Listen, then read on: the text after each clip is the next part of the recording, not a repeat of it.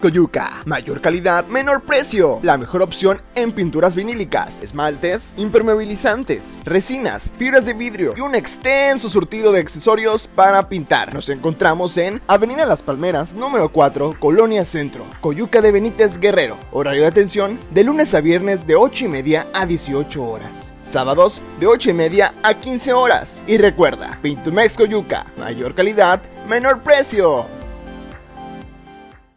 Te saludo en este martes 23 de agosto. Información relevante como todos los días, pero ¿cuál es la nota del día? Pues bueno, después que se era conocer que por la tarde habían asesinado al periodista Freddy Román, Román, fue nota inclusive tendencia nacional en Twitter y fue nota a nivel nacional. Se habla de 15 asesinatos de periodistas que se han dado en este año. Y bueno, ya el propio presidente Andrés Manuel hoy en la mañana también dijo que se está investigando el asesinato del periodista aquí en Chilpancingo, que para el día jueves daría información de los avances de la investigación. Lo que no dijo si lo va a traer la Fiscalía General de la República o quedaría en manos de la Fiscalía General del Estado como está hasta el momento. Ayer por la tarde, después que se corrió esta información, pues bueno, los periodistas, los comunicadores, los medios de comunicación, los que dedicamos a comunicar noticias, pues bueno, fue un montón de buscar datos. ¿Qué fue lo que sucedió? ¿Por qué asesinaron a Freddy Román, un hombre de más de 40 años dedicado a la actividad periodística? Él es de Ostotitlán, él es de Tierra Caliente, de Teloloapan, y llegó a Chilpancingo, fundador de dos medios. El último, fundador de La Realidad, que se publicaba antes de la pandemia, era impreso. Después de la pandemia solamente se daba la información a través de redes sociales. Dos horas antes del asesinato había hecho su última columna. Desde Chilpancingo, nuestro compañero Pablo Maldonado, que está ahí justamente acompañando el cuerpo de Freddy Román. ¿Cómo estás, Pablo? Te saludo. ¿Qué tal, Mario? Buenas tardes, efectivamente. Perdón la toma un poco movida. Eh, estoy intentando acomodarme. En este momento, fíjate, me encuentro en lo que es el poblado de Buenavista, que es el lugar en donde se están llevando a cabo eh, pues los funerales del compañero Freddy Román, quien fuera pues eh, privado de la vida el día de ayer. Estamos precisamente a mis espaldas, no puedes apreciar eh, lo que es pues la casa paterna en donde está realizándose estos funerales y que eh, poco a poco pues va llegando eh, gente hasta este punto, ¿no? Estamos el, cuerpo ya está ahí, el cuerpo ya está ahí, Pablo. Ya estamos intentando cuidar eh, la identidad de la familia, de los asistentes. Claro. lo que sí hay que resaltar es que hay presencia policíaca de la Guardia Nacional que está realizando recorridos en, en este punto. hay una patrulla fija de la Policía Estatal quien está eh, brindando vigilancia. ¿Qué se tiene hasta este momento? Que desafortunadamente la familia se encuentra obviamente que indignada por el hecho, pero también están criticando el hecho de eh, que la Fiscalía General del Estado, ayer en el comunicado, no sé si lo pudiste apreciar, estaba deslumbrando prácticamente una fuerte línea de investigación, pero que esta línea de investigación pues vulnera, ¿no? Deja vulnerable a eh, los familiares. Y esta situación eh, pues es criticada por los familiares porque pues podría entorpecer una de las líneas de educación y ahora pues ya sabemos pues ha desencadenado en diversos protestos no eh, el ambiente es tranquilo hay vigilancia insisto hay seguridad. Incluso te he de decir que ahí estamos en el poblado de Buenavista en el valle de Locotito a unos metros de la base comunitaria a la cual también hemos dado cobertura por los diversos ataques que ha sufrido por parte de algún grupo delincuencial y pues estamos aquí dando cobertura de información, pero pues también Mario acompañando a el compañero Freddy Román, quien fuera desafortunadamente privado de la vida el día de ayer. Pablo, a ver, yo no tuve la oportunidad de conocerlo de manera personal, pero he escuchado y veía también las publicaciones, la solidaridad del gremio periodístico y sobre todo destacan la personalidad tranquila de Freddy. O sea, no era un hombre que que se dedicara por que ser altanero, ser agresivo, en fin, él hacía su trabajo de más de 40 años dedicado al periodismo. Sí, fíjate que eh, yo tuve la oportunidad, sí, lo traté un poco, eh, tuve la oportunidad de donde poder, donde nos veíamos, me saludaba, nos saludamos, cruzamos algunas palabras, la verdad es que no somos de la generación, eh, pues él es mayor que yo, pero sí eh, nos llegábamos a topar y luego pues sus columnas que realizaba, pues obviamente que sí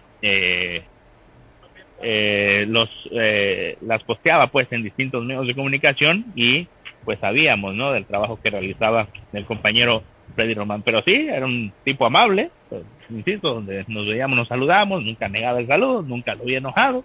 Y pues sí, eh, esta situación consterna lo que sucede eh, pues ayer en la capital guerrerense.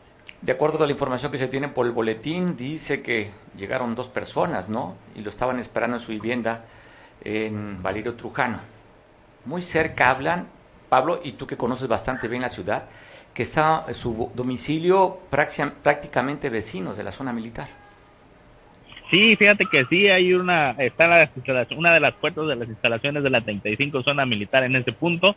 Pudiese decirse que está en medio de una de las puertas de la 35 zona militar y también la puerta que está, eh, la puerta que eh, ingresa uno a la unidad habitacional militar.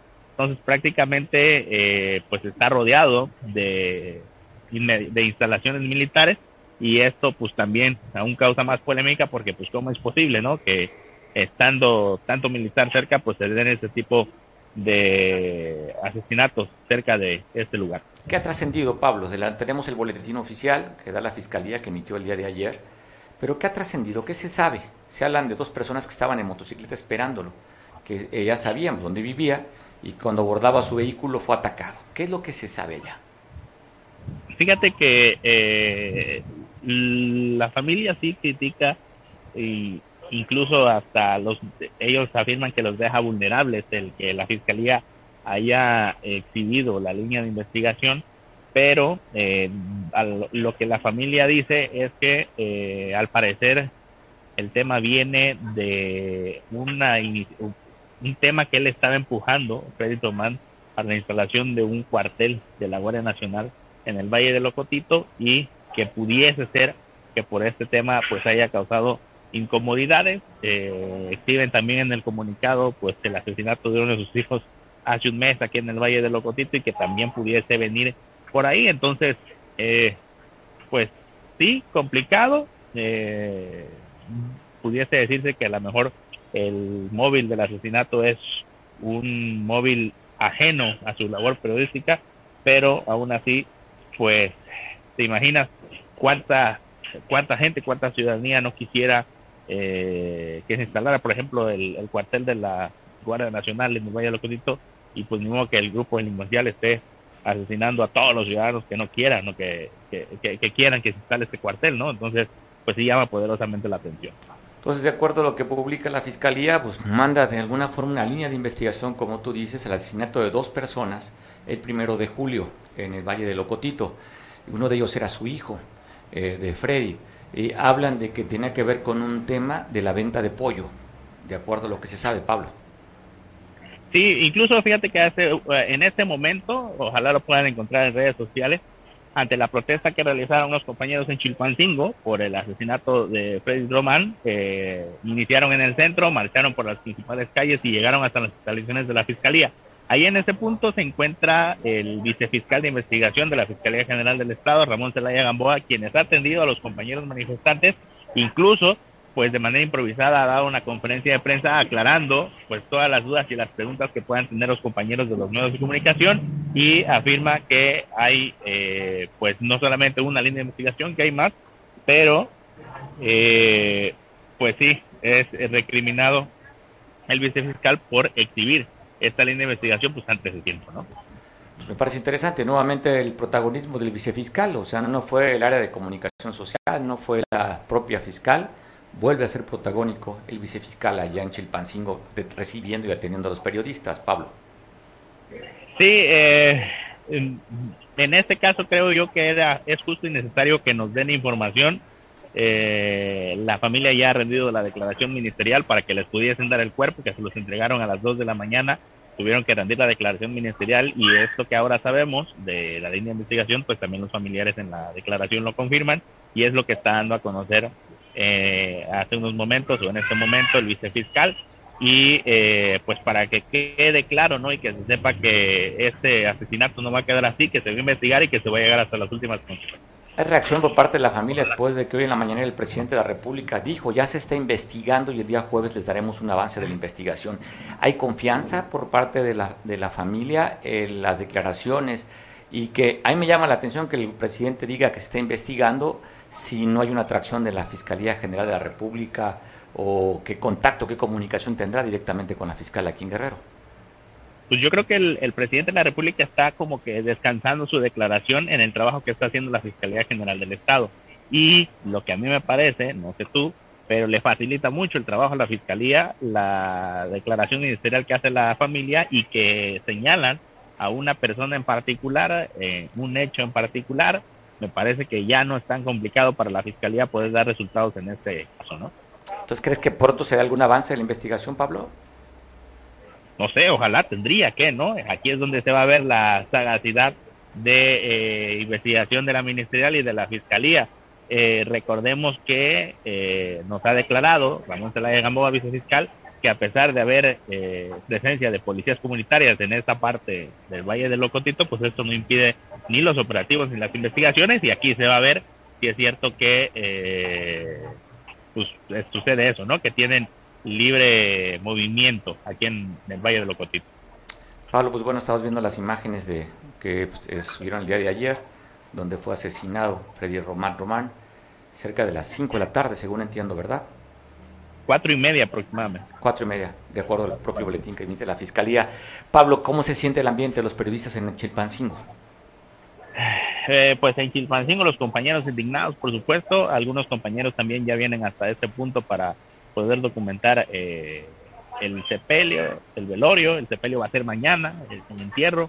Eh, la familia lo único que nos ha pedido es poder proteger la identidad de los familiares porque al parecer la amenaza de este integrante de un grupo delincuencial que opera en la zona pues es para toda la familia, entonces sí nos están pidiendo poder cuidar eh, la identidad de cada uno de ellos para no, pues ya lo hizo la fiscalía, pero que Ah, Pablo, creo que se cortó la comunicación. Pues bueno, Pablo, ya estamos fuera. Bueno, buscaremos recuperarla con Pablo, nada más para que se despida. Pues sí, creo que parece interesante, ¿no? Lamentablemente pues, nos unimos y mandamos un abrazo fuerte a la familia de Freddy Román Román. Después de que eso nos dice, el primero de julio habían asesinado a su hijo. Hoy le toca a Freddy, pues también caer en manos de las balas de estos agresores. Creo que le toca una enorme responsabilidad a la fiscalía si bien es cierto, hay asesinatos de alto impacto y creo que este es uno de ellos, porque está tocando sobre una fibra que es muy sensible, que es los medios de comunicación. Y además que Freddy no tenía otra actividad que no fuera esta. Entonces vamos a ver cómo actúa aquí en este caso la Fiscalía ante el enojo, yo escucho, si la inconformidad de los propios periodistas de en el boletín emitir ya hace un sentido la investigación pero también se manifestaron aquí en Acapulco compañeros periodistas de diferentes medios para pues exigir la investigación y la detención de los culpables del asesinato de Freddy Román Román. ¿Cómo se vivió aquí en Acapulco esta manifestación? Eric, te saludo, buena tarde. ¿Qué tal, señor ¿Cómo estás? Buenas tardes. Buenas tardes, auditorio de Veo Noticias. Así es, como lo comentabas, así como que hizo en también aquí en el puerto de Acapulco, vamos a cabo una manifestación pacífica aproximadamente 60, 70 comunicadores. Salimos a las calles porque también veo televisión estamos ahí presentes, estamos apoyando este, este movimiento. Desafortunado, sucediera.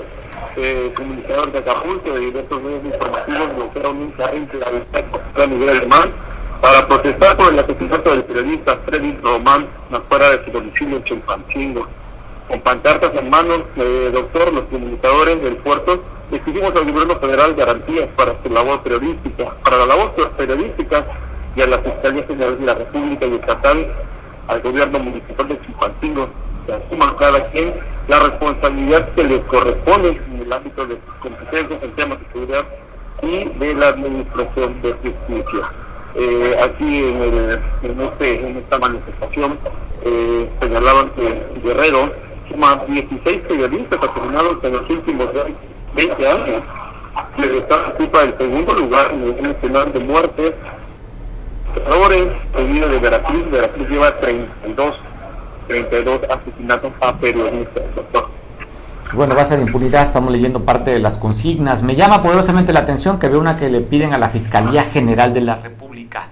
¿Hay posicionamiento respecto al líder de los, del gremio que sea la Fiscalía quien haga la investigación?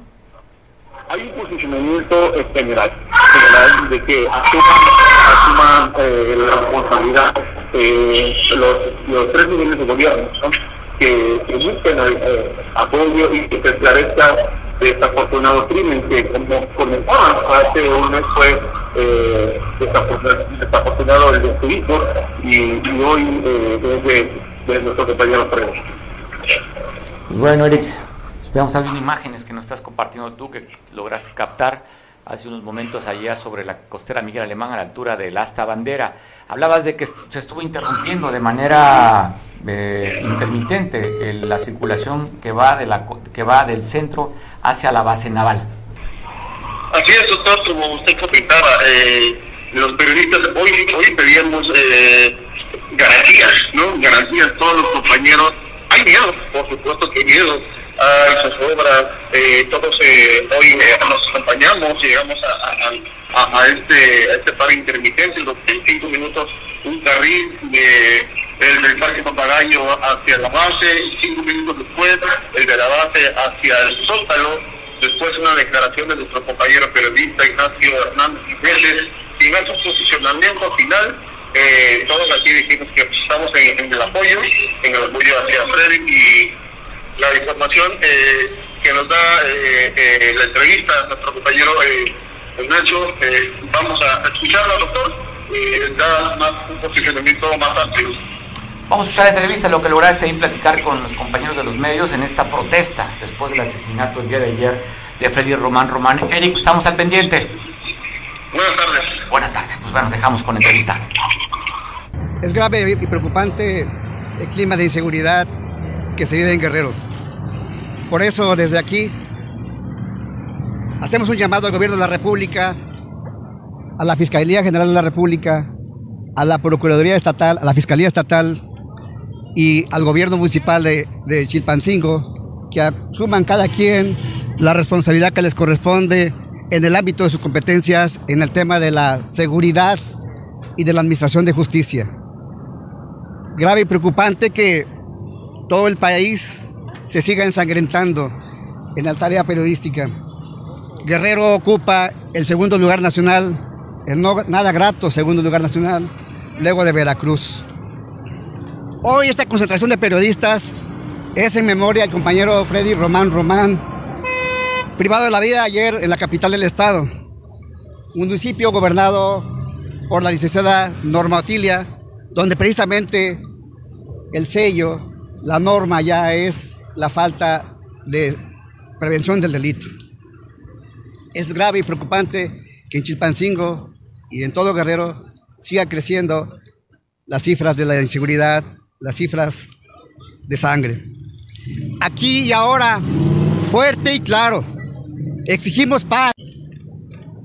Más allá del mar de las cifras, Guerrero, decíamos, es el segundo lugar nacional después de Veracruz de compañeros que han sido asesinados.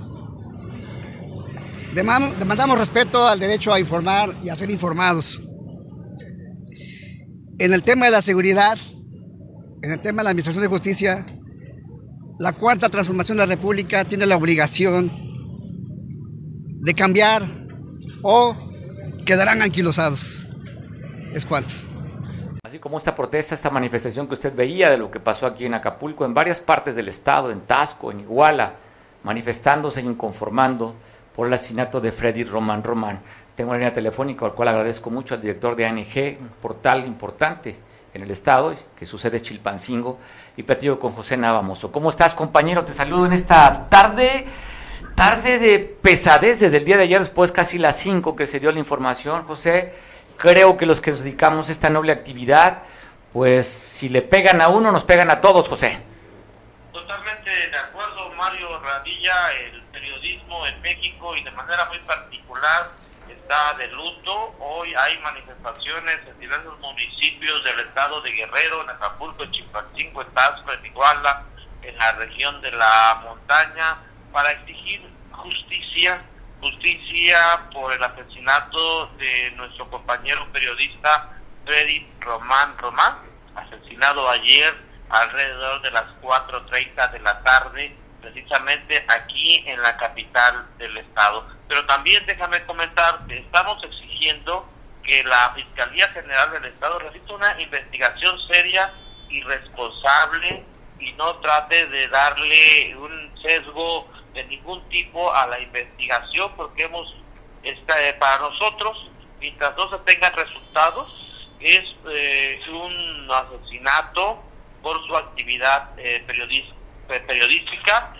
eh, porque hemos escuchado, hemos visto que la Procuraduría General del Estado ha manifestado que se investiga, hay una línea de investigación relacionada con el asesinato de su hijo eh, hace un poquito más de un mes en, el, en, en la comunidad de Ocotito, municipio de Chilpancingo, Guerrero. Déjame comentarte que yo a Freddy Román, Román lo conozco desde que hace por lo menos 18 años Freddy Román Román se ha dedicado de tiempo completo al, periodismo cotidiano, fue director del periódico impreso La Realidad, pero también fue fundador de otros periódicos como Expresión Popular y otros medios de comunicación eh, en el estado de Guerrero. Él fue, digamos, uno de los pioneros del periodismo en el estado de Guerrero. Pues bueno, es lamentable, nos solidarizamos con la familia de este asesinato. Eh, ¿Cómo es el ambiente en Chilpancingo? Platicaba hace ratito, tuvimos un enlace vía Zoom con nuestro compañero Pablo Maldonado, que está allá en Buenavista de la Salud, eh, para preguntarte a ti, ¿cómo se siente en Chilpancingo el ambiente después de esta, pues de esta mala noticia? Sí, hay, hay mucha preocupación, por supuesto, hay temor por parte del gremio periodístico, sobre todo porque hoy los poderes fácticos no respetan a nadie, a la iglesia, no respetan a la iglesia, no respetan a empresarios, a la sociedad, a los diversos sectores de la población, no respetan a los eh, periodistas, no respetan a nadie. Y esto es parte de lo que hoy se vive, eh, de la ola de violencia que se vive en México y también en el estado de Guerrero. Por eso es importante, creo que todos los que nos dedicamos a hacer periodismo en México, en Guerrero, tengamos que levantar la voz de una u de otra manera para que las autoridades del Estado mexicano pues se preocupen y realicen las investigaciones correspondientes, realicen mejores estrategias de seguridad para que eh, evitar más muertes, no solamente hacia los periodistas, sino para todos los mexicanos, que ese es parte de nuestros derechos. Pues José, te mando un abrazo y estamos al pendiente. Eh, pues gracias por tomar la llamada y como siempre mi reconocimiento a tu labor periodística y en, lo que haces en Chilpancingo con trascendencia a nivel nacional. Muchas gracias, Mario Rodilla, muchas gracias a todo el auditorio. Muy buenas tardes. Buenas tardes, pues bueno, también es importante saber el análisis, ¿no? Porque sí, eh, no creo que estamos abusando del espacio una hora que tenemos, simplemente creemos que los que dedicamos a hacer noticias, a comentar, representamos a usted a la sociedad. Somos un medio de comunicación que estamos en medio entre el poder y entre la sociedad. Entonces sí es de valor poder dar puntos de vista de muchos analistas, comentaristas, en fin, los que nos dedicamos a este noble oficio. ¿Cómo está Roberto Camps en Chilpancingo? ¿Cómo se siente? ¿Qué piensas después de este asesinato de Freddy Román Román? Bueno, es eh, un ambiente en lo personal de preocupación, eh, de indignación y sobre todo eh, de fiscalización, de revisión de la actuación de la autoridad. vemos que da algunos datos y que presenta alguna línea, son varias líneas de, investigación en realidad las que, que sigue, pero sí se le da mucha relevancia a una posible vinculación con el asesinato de su hijo. También se presentó a Roberto Bermejo de la Fiscalía Especializada en Protección de Periodistas y Defensores de Derechos Humanos como quien será responsable de, la investigación. Eh, hay grupos delincuenciales identificados en el Locotito, eh, órdenes de aprehensión que pudieran estar relacionadas con este caso, pero pues hay que tener eh, la prudencia del caso como siempre lo he manifestado cuando se trata de investigaciones en curso. Solo decir también que eh, en Guerrero la cifra de periodistas asesinados y desaparecidos desde 1985, eh, encontré una lista, no sé si sea muy precisa, eh, llega a 27 comunicadores que han sido asesinados. Te voy a citar algunos nombres. José Luis Navalanda en Chilpancingo, Jesús Abel Bueno León en Chilpancingo, Leodegario Aguilera Lucas, desaparecido hasta la fecha, Amado Ramírez Dillanes, Juan Daniel Martínez Gil, Marco Antonio López Ortiz, también desaparecido, no localizado, Jorge Torres Palacios, Cecilio Pineda Brito, Alfredo Cardoso, Freddy Román Román, y, bueno, eh, en, esta, en este periodo de eh, la gobernadora Salgado Pineda, eh, pues ya van dos, resolvieron el de Alfredo Cardoso, pero dejando una honda insatisfacción en el gremio periodístico por los alcances de, la sanción y de la investigación, Mario. Sí, recuerdo, cómo no, que hubo queja porque 13 años, si mal no recuerdo, fue la, pena, ¿no? Creo que 13 años, ¿no? Para este asesina, el que asesinó al compañero periodista. Hay otro dato que te quiero señalar. Estaba yo revisando la actuación del gobierno federal porque también en el contexto nacional este crimen eh, se convierte ya en el número 15 cada 15 días en lo que va del año. Cada 15 días están asesinando un periodista y hay, existe una Fiscalía Especial para la Atención de Delitos Cometidos contra la Libertad de Expresión. Esta instancia está encargada de dirigir, coordinar y supervisar las investigaciones y perseguir delitos contra la libertad de expresión. El último informe federal en el, en el, orden federal de esta instancia es en enero de 2017, o sea que al actual gobierno eh, le ha valido gorro entrar eh, a atender esta problemática que eh, sufre el gremio periodístico en el país. Y esto habría que complementarlo, el análisis, con una actitud permanente de confrontación desde el púlpito de la mañanera, que en un lenguaje de odio, en un lenguaje de descalificación hacia el periodismo crítico, hacia el periodismo de investigación, y que sin duda alguna eh, genera un ambiente de linchamiento desde el poder hacia el gremio periodístico. Y si tomamos en cuenta eh, la anarquía que vive en el país, eh, yo creo que muchos grupos se abrogan y toman la decisión de confrontar al famoso cuarto poder en el que se consideraba el periodismo esta confrontación y este eh, intento de debilitamiento hacia el cuarto poder, pues no tiene sino el propósito de acallar eh, las voces críticas, de acallar a, los aliados de la sociedad, como tú lo decías con el comentario con Pepe Nava, que los periodistas estamos en medio, en medio del reclamo ciudadano y en, y en medio del repudio del poder pero no solo del poder institucional, también de los poderes fácticos.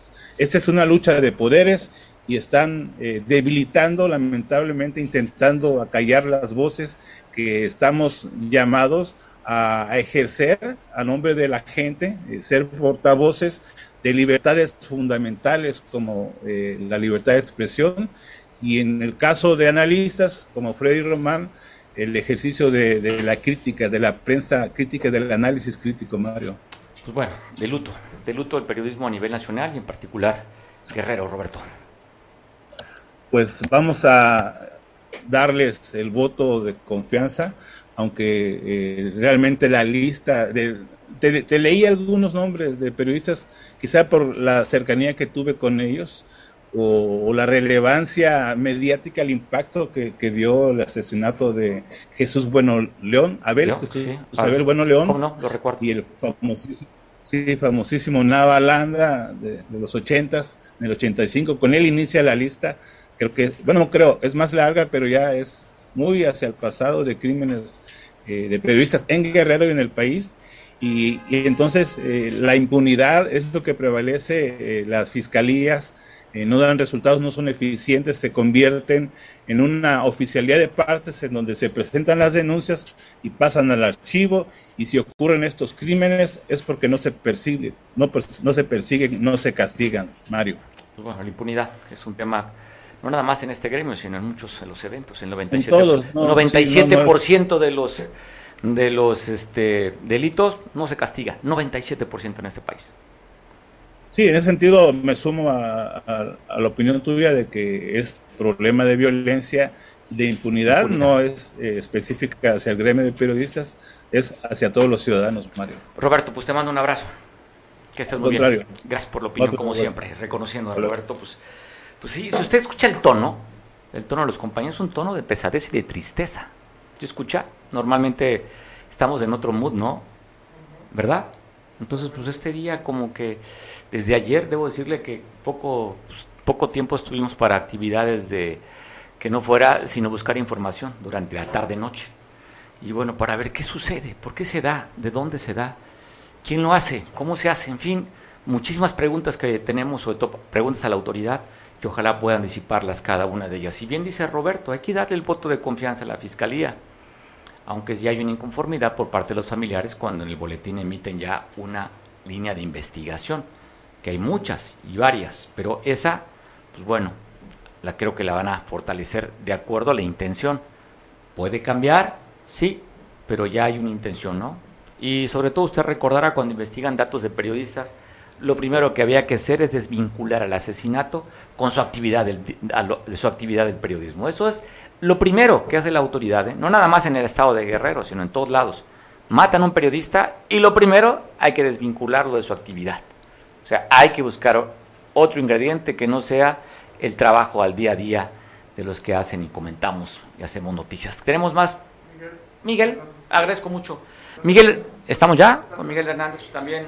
Interesa saber el punto de vista de Miguel, comentarista, compañero de este espacio. Además, en Twitter, Miguel es un, una persona con mucha influencia. Para aquellos que seguimos el Twitter, pues Miguel es un activo importante del periodismo y el comentario, más bien es un analista, que es parte también de la actividad periodística. Estamos ya con Miguel, ¿me escuchas Miguel? Mario? ¿Cómo estás? Buenas tardes. Pues nada, Miguel, creo que de pesadez, ¿no? Yo estoy platicando aquí con el productor y pues vibra, se vibra bajito y se vibra denso después de lo que estamos comentando, Miguel. Sí, mira, claro, es muy lamentable por varias razones. Primera, por la actividad laboral de Freddy. La segunda, que quienes lo conocimos, tuvimos el honor de ser pues amigos de él en varias etapas de, del trabajo en Chilpancingo. La verdad, alguien muy tranquilo, respetuoso, diríamos nosotros. Y pues es muy lamentable lo que sucede eh, en cuanto a la actividad periodística. Que son varios, varios compañeros periodistas, los compañeros de la prensa. Sí, yo escribo algunos artículos, algunos editoriales y el análisis y el manejo en algunos medios electrónicos y en redes. Eh, obviamente que quienes hemos eh, conocido a muchos de los que han desaparecido, podemos contar también a Jorge Torres, ¿no? A nuestro compañero reportero, fotógrafo alcal, una, un enojo porque fue uno de los culpables, fue sentenciado una, a una ridícula... 13 años, ¿verdad? Pena, sí, una ridícula pena.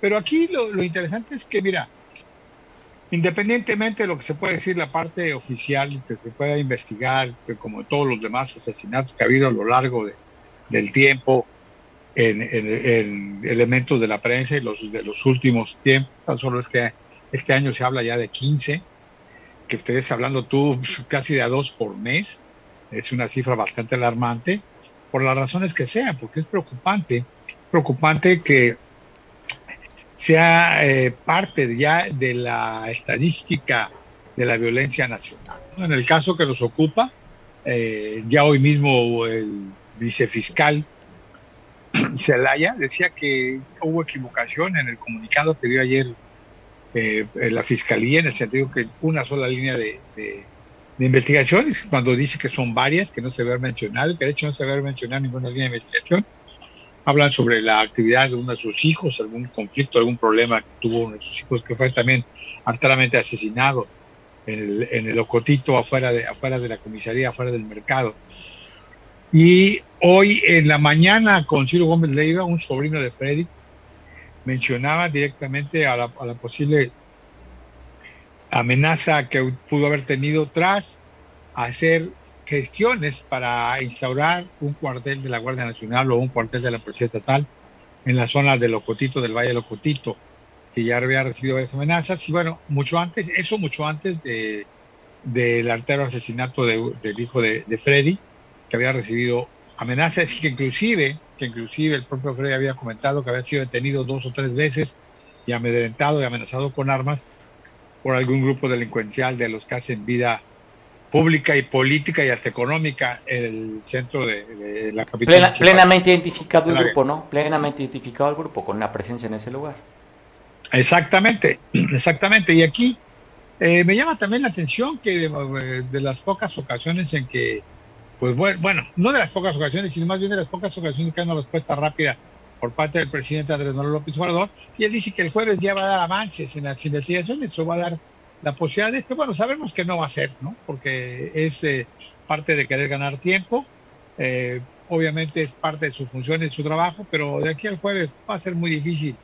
Y, y si así fuera sería muy bueno, pero por lo pronto el artero asesinato de Freddy fue la nota nacional ayer de manera inmediata toda la tarde y hoy en todos los medios nacionales se sigue comentando y se va a seguir comentando, pues precisamente por varias razones, ¿no? Ya ves que inclusive ayer dieron a conocer también lo que hubiera sido su última columna política, en la cual se mencionan algunas cosas o algunas puntuaciones en cuanto a lo del caso Ayotzinapa. Y no descartemos ninguna, ninguna línea de investigación. Lo que sí, independientemente de cuál sea la causa, lesiona y manda un mensaje equivocado a quienes ejercen o a quienes ejercemos la libertad de expresión, ya sea dentro de, del manejo del análisis político, ya sea dentro del manejo de la opinión pública en medios, ya sea el manejo de que algunos que hacemos textos, o en el manejo de ustedes, los que hacen eh, un programa informativo, obviamente pues podemos decir que eso impacta eh, y ocasiona, si no temor, alguna manera de pensar de algunas de las cosas, porque bueno, pues ya no sabemos a quién en un momento dado incomodas o le caes gordo por parte de lo que tú dices o lo que tú haces, ¿no? En este caso, definitivamente no es el primero, no será el último, lo que sí llama la atención es la cantidad de, de, de, homicidios en contra de gente que se dedica a utilizar la libertad de expresión como método de dar a conocer información o dar a conocer la inconformidad de ciertos actores sociales o ciertos grupos sociales. Eso es lo que, eso es lo que impacta, Mario. Y aquí debemos de ver que definitivamente pueden ser varios los casos y podemos hablar del pasado, podemos hablar, pero en este presente es donde ha habido más situaciones de, de, de ataque de, o de generar controversia o de generar confrontación con aquellos que ejercen una libre opinión y que la acerquen de manera pública, la ejercemos de manera pública, digo, me incluyo, ejercemos de manera pública, sea por medio del texto, por medio de la voz, por medio de la imagen o simple y sencillamente por medio del debate político, del debate público. Eso es lo que impacta, eso es lo que ocupa y eso es lo que preocupa. No estamos hablando ni acusando a nadie, simple y sencillamente que siempre hay quienes aprovechen este tipo de situaciones para poder ejercer sus revanchas, sus venganzas o inclusive tratar de quedar bien con aquel que en un momento dado consideran un jefe político o un jefe hasta delincuencial. Ya ves que ya pasó con algunos influencers inclusive que por haberse burlado de tal o cual eh, jefe de plaza o jefe de cártel, pues fueron acribillados. En este sentido, eso es lo que impacta, eso es lo que ocupa. Y en el caso de los 15 periodistas, pues habríamos de ver que ya hay una lista con caras, con nombres y apellidos de aquellos que en su función, en un momento dado, han tenido alguna discrepancia con determinados grupos políticos, grupos sociales o grupos delincuenciales. Eso es lo que ocupa y lo que preocupa, Mario. Pues bueno, Enrique, pues estamos al pendiente. Te agradezco mucho tu opinión y estamos sobre esta, pues casi una cobertura especial de lo que fue el asesinato. Ya reportamos desde donde están velando el cuerpo. Nuestro compañero Pablo Maldonado estaba en Buenavista de la Salud y bueno, con opiniones distintas. Yo agradeciendo y fortaleciendo sobre todo esto que es justamente escuchar a muchos saber qué opinan sobre un tema y hoy nos ocupa el tema de Freddy Román. Te mando un abrazo, Miguel. Abrazo, saludos. Saludos, pues bueno, cambiando de información, se da a conocer o se filtra que hay una orden de aprehensión contra un alto mando del ejército mexicano por el tema de Ayotzinapa. Él en, ese momento, en aquel entonces era comandante de la 35 zona militar que está en Chilpancingo, general de división, quien llegó a ocupar después de ese evento la novena región militar con sede aquí en Acapulco, que abarca pues, todo el estado de Guerrero. Y después de ahí fue llamado a la Secretaría de la Defensa Nacional, que ocupó, él era jefe del Estado Mayor de la Secretaría de la Defensa Nacional. Se filtra, de acuerdo a publicaciones en varios medios, que han girado una orden de aprehensión por el tema de Ayotzinapa. ¿De qué lo acusan? Pues bueno, de que él, siendo comandante de la 35 zona en Chilpancingo, estará en comunicación con aquel militar también desaparecido que venía informando el tema de inteligencia y los movimientos de los estudiantes. El general Alejandro Saavedra, eh, pues bueno, general de división.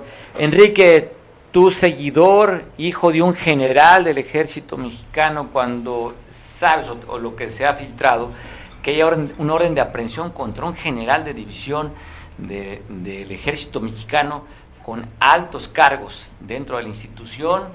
¿Qué opinas respecto a eso? Sí, gracias. Realmente sí, no, no uno ser eh, eh, objetivo cuando uno viene desde el instituto, desde los abuelos, etcétera, pero eh, pues gracias a la, al espacio que, que Cable Costa nos obsequia, pues podemos externar opiniones. la institución es muchísimo más grande que, que los individuos, eso se ha generado desde hace 150 años que se empezó a formar el ejército mexicano como lo conocemos, desde la época de, de Carranza, que se empezó a institucionalizar con, con varios procesos, eh, el Instituto Armado eh, ha logrado separar muy bien lo que es la institución de lo que son las personas. Eh, obviamente el ruido que se hace cuando un general que lleva 50, casi 50 años de servicio y que lo ha hecho bastante bien. El general Saavedra llegó a ser eh, es oficial mayor, es, eh, jefe Estado Mayor de la Defensa en, el sexenio pasado con el general Cienfuegos. Pues sí, sí hace ruido y merece mucha investigación, aunque déjame comentarte, y tú bien lo sabes, no es la primera vez que, que, la vida política eh, toca a un militar de ese perfil. Recordemos que también eh, estuvo en un proceso ya más fuerte, estuvo, él sí estuvo dentro de la prisión, eh, el general eh, Guajari. Y Quiroz Hermosillo también, ¿no? Antes Quiroz Hermosillo y el general Acosta Chaparro corrieron procesos dentro dentro de... Y Rebollo también, ¿no? Y el general Gutiérrez Rebollo también, también pasó por ese proceso. Otro general, un general brigadier que, que también se metió en la política, un general eh, eh Gallardo. Gallardo, claro. Cometió una serie de, de, pues de, de, robos dentro del Instituto Armado y, el mismo instituto en los tres casos anteriores fue el que el que lo metió en proceso eh, eh legal. Oye, y luego también, perdona Enrique, también contamos también el general Trawitz, ¿no? ¿Cómo se llama? Estaba León en Canadá. León Trawitz en un proceso, en un proceso, pero León Trawitz es general brigadier.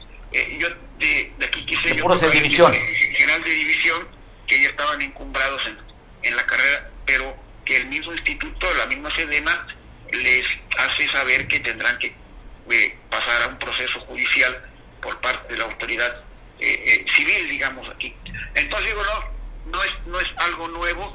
Aquí lo que hace ruido es, es, por ejemplo, que, que, el, el general que actualmente se encuentra en un proceso, según lo que hace saberla, ya es un tema netamente político, netamente político porque Recordemos que están por iniciar los procesos eh, de, elección de, candidatos, etcétera, y recordemos también que dentro del mismo gobierno federal existen radicales de izquierda, pues que quieren ver como las luchas, ¿no? Quieren ver sangre, ¿no? Entonces andan buscando más, yo repito, el Instituto Armado como está ahora configurado es muchísimo más grande que un tema netamente de un tiquis y miquis político, porque yo por ahí lo veo. Eh, yo, yo creo que hay otros actores que en ese tiempo influyeron en, la desviación de la investigación, que, que ojalá que la misma eh, eh, Fiscalía General pues le dé seguimiento porque no es válido que, que vayas a afectar a, a, una persona que con 50 años de servicio que cumplió bastante bien en, en Chilpancingo, en la 35 zona y después en la novena región, y después asciende al, cuadro de funcionarios, que es la gente que se encuentra en la plana mayor de, de la Sedena, y que tal vez podría darse la idea, que no sería raro, que sea más que una un uso político. No vamos a darle seguimiento porque fíjate que que en algún momento vamos a comentar, la conformación de los grupos de coordinación que allá por el año 95, después de los eventos de Chiapas, se forman grupos de coordinación en el Estado, en, más bien en Chiapas, en Tuxtla Gutiérrez, y de ahí se empiezan a formar a nivel nacional esos grupos de coordinación y que habría que ver eh, aquí eh, este grupo de coordinación guerrero, que es el que se llevó, el que, el que manejó el tema eh, en la que hace ocho años, a ver, a ver qué fue lo que hicieron para la, para el esclarecimiento del tema de los de los de los muchachos desaparecidos, ¿no? Ahí yo creo que en el grupo de coordinación estaría el quiz de lo que podría investigarse más adelante. Estaremos al pendiente, Enrique, te agradezco mucho, te mando un abrazo. Gracias, Mario, muchas gracias por estar este, pendiente de los temas que nos interesan. Abrazo fuerte, pues bueno, fue encontrada una mujer con torniquete y, eh, y fue ensabanada, esto aquí en Acapulco, así es que siguen el tema de los feminicidios, el homicidio a mujeres también, en el puerto. Te voy a contar esta historia y también otra historia de un ataque en la colonia Morelos. Así fue encontrada esta mujer con un torniquete y ensabanada aquí en el puerto de Acapulco. Y te cuento otra historia también de asesinato de mujeres. Atacaron un bar en la colonia, en la popular colonia Morelos. Se habla que la encargada de este bar que se dedicaba a vender micheladas levantaron más de 22 casquillos de balas una de las mujeres, la otra resultó lesionada, que fue llevada al hospital por partos familiares y la otra quedó muerta en el lugar. Atacan ahí, como en Iguala, también atacan a una pareja. Ahí asesinaron a una mujer y quedó, quedó herido su pareja sentimental de 30 años, el varón, la mujer de 27 años, quien era de, oficio comerciante, fue atacada en la colonia Cautemoc, en la calle Jazmín, Ana de 27 años de edad, y su pareja José de 37 años de edad dedicada a la actividad de herrero. Y aquí también en, la zona, en Costa Dorada, aquí en Acapulco, en la calle Costa Dorada, en Llano Largo, fue agredido un masculino fuera de una tienda de conveniencia. Recibió un impacto de bala en un brazo. Esto fue en la mañana, a las poco después de las 7 de la mañana de esta historia que te estoy contando. Pues bueno, cambiando de información, agradezco mucho poder conversar. Era un tema que teníamos desde la semana pasada por razones de agenda, de este espacio por razones de agenda, nuestro invitado no pudimos abordarlo después que se diera a conocer, eh, creo que si mal no recuerdo el jueves, Evencio, Evencio Romero, de los 9.600 millones de pesos que le faltan a Segalmex, y hay más de 30 eh, este, averiguaciones respecto a este tema, lo dio a conocer el secretario de la Función Pública la Fiscalía General de la República, de este dinero no comprobado, 9.600 millones en Segalmex. Mi querido Mario, un abrazo desde Tecpan de Galeana. Oye, espérame. Oye, Bencio, pero. De la topa del eso te ¿eh? iba a decir, seguro te fuiste a la topa del Me toro. agarraste sin fragante, nomás porque eres mi cuate, mi brother, y te estimo mucho. Si no, este, quién sabe qué hubiese pasado, ¿eh? No, espérame. Quién sabe si te agarro más tarde. Galeana Guerrero, mero, en la fiesta del santo patrono que se llama San, Bartolomé. San Bartolo, ¿quién no conoce la capilla de San Bartolo? y acabo, acabo de presenciar el desfile, eh, al rato la topa del toro, el cerrito, el suchil y por supuesto eh, Tecpan. Oye, a ver, pues obviamente... Oye, Evencio, eh, e, e, es interesante porque a lo mejor es un tema nacional, tema de, de, de este dinero de Segalmex, donde está metido Liconza y Liconza, pero es, esto es lo que estamos viviendo en este momento que coincidió con el día, nada es casual, para que tú nos platiques un poco más de la historia de la Topa del Toro ahí en Tecpan, que es famosísima, conocidísima. Oye, y una buena fiesta que se ponen allá los tecpanecos. No, no, no, hermano, todavía sigo aquí disfrutando, ¿eh? O sea, eh, me habló ahí tu asistente, si no, la verdad, soy sincero, yo como, como buen costeño se me había olvidado porque estaba yo más metido en festejar a San Bartolo que en dar entrevistas, pero Dije, cuando me habla de parte de Mario Radilla, dije, adelante, hermano. Gracias. Dejé todos los, los cachivaches que tengo, ya sabrá qué cachivaches traigo, ¿verdad? Pues este, sí, pero si tú eres, si nos los describes y si es gráficamente sería mejor. Oye, dice, no sabes en lo que me estaba metido, yo te preguntaría, ¿qué te has metido hasta ahora? No, pues estoy metido precisamente en el festejo de San Bartolo, que es la topa del toro, así se llama, a las seis de la tarde, que voy a estar ahí. Y mañana es el, la misa oficial de, de nuestro santo patrono de Tecpan, mi querido Mario. A ver, ya fue el desfile de los de los toros. Hoy empieza la topa. ¿A qué hora se da? Se da afuera a de la las seis capilla, de la ¿verdad? tarde, frente al ayuntamiento Ayuntamiento. municipal, son, son Tecpan, el Suchil y el Cerrito. ¿Cómo? Es una eh, topa de fortaleza.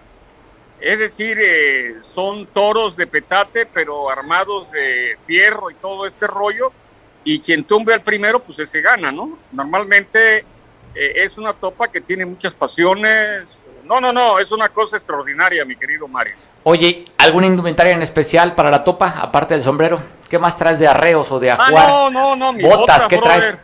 Mi bota, mi cortapluma y lo que hay. Oye, ¿qué te cuelgas, mezcal qué te cuelgas? y, y mi cerveza de bote. Ah, oye, toma cerveza de bote, pensé que echabas mezcal. Ah, no, sí traje mezcal de Chilpancingo, se lo acabaron ahí eh, algunas gentes que cuando vieron que les puse Damiana que traía pensaron que era, pues para lo que tú sabes, ¿no? El, diama- eh, eh, el de la Dam- Damiana, pues levanta muerto, ¿no? No, pues bueno, oye, a, es- a estas alturas de nuestra vida, con este kilometraje, hace falta un arrancador. No, no, no, te lo recomiendo. ¿Sí arrecha entonces o no? Te lo recomiendo, hermano. Anda, oye, es decir- Te lo llevo a Acapulco. Oye, gracias, Evencio. Oye, es decir que andas arrecho ahorita, Evencio, ya. Esa risa dice que sí. Órale, sale. Oye, Vencio, pues bueno, te dejo que disfrutes, te agradezco mucho que hayas tomado la conversación y qué bueno que fue en este momento, pues para que se invite a quien esté cerca de Tecpan de Galeana. De aquí de Acapulco da todavía tiempo, ¿no? Es a las seis la topa. Sí, a las seis de la tarde, mi querido Mario. Oye, ¿alguna comida en especial para este, estos eventos? Bueno, eh, eh, normalmente acá es el aporreadillo, mi hermano, el relleno. Uf, El, el relleno de cuche, ya sabes, ¿no? O sea, con bolillo y unos chiles jalapeños y una coca, una yole. una yole. Oye, una yole bien fría. Bien frías y pues la chingada dicen en la costa, ¿no? Oh, Y bendito. hasta digo, ah. Hasta Eructo dice, luego de la frase ya, hasta Pepsi va a pedir. Evencio, disfruta la topa, qué gusto saludarte y verte feliz y verte ya con algo de dosis arriba de Damián en tu sangre No, no, circulando. no, ya, ya, ya llevo varias. El que, que se me atravieso me vale gorro que sea coco lo que se atraviese, ¿eh? No, bueno, cuidado. Oye, ¿te acuerdas aquella frase que es muy común que dice, ¿se puede decir la grosería? Pregunta al productor. ¿Sí? ¿Se vale? Pues, Además es una frase que dicen muchos los españoles hasta sin problema. Esa frase que se dice, oye, esa frase que es válida para ti en este momento que dicen, culos a la pared. Abrazo. Exactamente, que se cuiden, ¿eh? Abrazo Dejamos- fuerte. Oye, un día platicamos a toda madre cuando tú me digas. Eh, cuando- Hoy, hoy me agarraste sin fraganti. Te- a- te- oye, espero que no te agarre otra cosa. Oye, no, no, no manches, no manches. Yo agarro a otros, a otras. Saludo, Bebencio, disfruta mucho la topa de Mario, toro. Siempre, ya sabes, la costa es la costa. La costa ¿Eh? costa. Oye, y la rechera es la rechera. Uh, hermano, te digo algo para que te dé envidia. Qué mujeres tan hermosas. Vámonos ya, despidámonos, por favor. Qué mujeres, qué mujeres, hermano. Oye, tiene fama, oye. Hermosísimas. Oye, oye, Bencio además tiene fama Tecpa, ¿no? Sobre todo esas raíces que tienen de Santa... Sí, Santa- no, no, no. ¿Cómo se llama? ¿Santa María el lugar?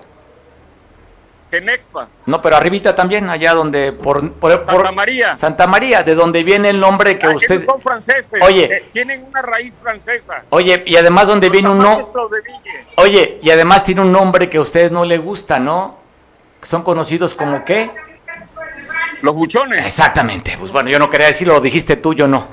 No, es que había un río que tenía mucho yodo y precisamente de Santa María, aparte de que eran hermosas las mujeres, efectivamente por la- el exceso de yodo le crecía el, La parte el- del bocio. El, El el bocio. bucio, pues es lo que le llaman, ¿no? No, exacto. pues bueno, desde ahí viene la frase, pero, nos quedamos con la parte bonita. Pero para la próxima te hablo de grilla. Ahorita estoy en, la, en, la pachanga de San Bartolo y San Bartolo ahorita difícil que, podamos hacer un recuento más que decirte que San Bartolo fue el santo patrono de Tecpan y que murió precisamente eh, eh, eh, defendiendo su creencia como Evencio Romero cree que este país va por mal camino. Bueno, lo bueno es que no íbamos a hablar de política, que es lo bueno. Te mando un abrazo, Evencio. Cuando alguien es un animal político, no desperdicia ningún momento para hablar sobre su pasión. Y su pasión de Evencio en este momento es el mezcal con Damiana, las mujeres y al final dejamos la política. Ah, un abrazo. abrazo, abrazo fuerte. Pues bueno, si hay algo que identifica a los tecpanecos de corazón, es la topa del toro. Este día, práctica, hoy y mañana no se trabaja en Tecpané todo mundo está con la topa del toro, inclusive quienes ven San Jerónimo en Atoyac, los paisanos van por la tarde a acompañar a sus amigos tecpanecos para disfrutar de la topa del toro. Pues felicidades allá a Tecpan y también a los que ven este espacio a través de Cable Costa. Seguramente muchos de los que están viendo televisión estarán allá al ratito en Tecpan, en la topa del toro. Me despido. 3 con 2 y 36 segundos. Y te digo, mañana nos vemos a las 12 en punto. Te dejo en compañía de Julián, que nos ve por televisión en San Marcos. Y tú y yo nos vemos a las 2. Buen provecho esta mañana.